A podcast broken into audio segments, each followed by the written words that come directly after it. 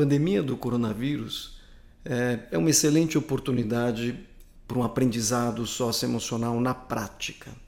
E que emoção a gente precisa conhecer melhor? O medo.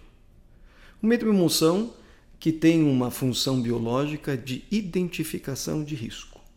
É por isso que ele é tão importante.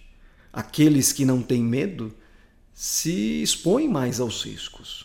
É o caso do é, jogador da NBA que, no momento de não apresentou medo, ele desdenhou da, da, da possibilidade de contaminação, passou a mão nos microfones jornalistas, dois dias depois testou positivo é, para o vírus. Então a falta de medo é um problema.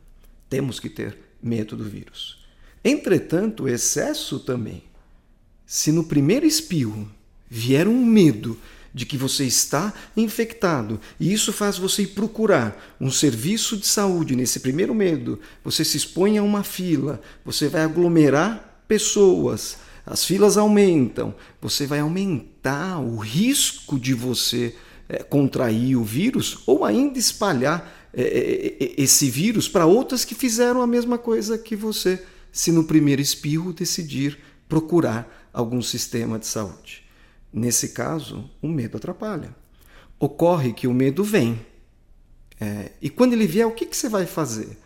É, uma das formas é o que a gente chama de flexibilização cognitiva. Um dos problemas quando o medo exagera é que ele confunde o possível com o provável. Ah, é possível um raio cair na minha cabeça? É. É provável? Não. No primeiro espirro, é possível é, é, é estar infectado? É, é, lógico que é. Até muito mais, mas muito mais que a história do raio. Mas é provável no primeiro espirro? Ainda não. Então, nesse caso, se o medo tiver te é, é, gerando mais ansiedade para que você corra a um serviço para testar se está positivo ou não, respira.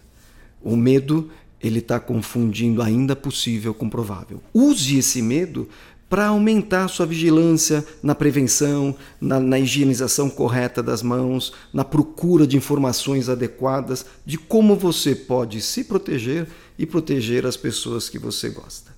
Eu acho que é isso aí, uma lição sobre o medo.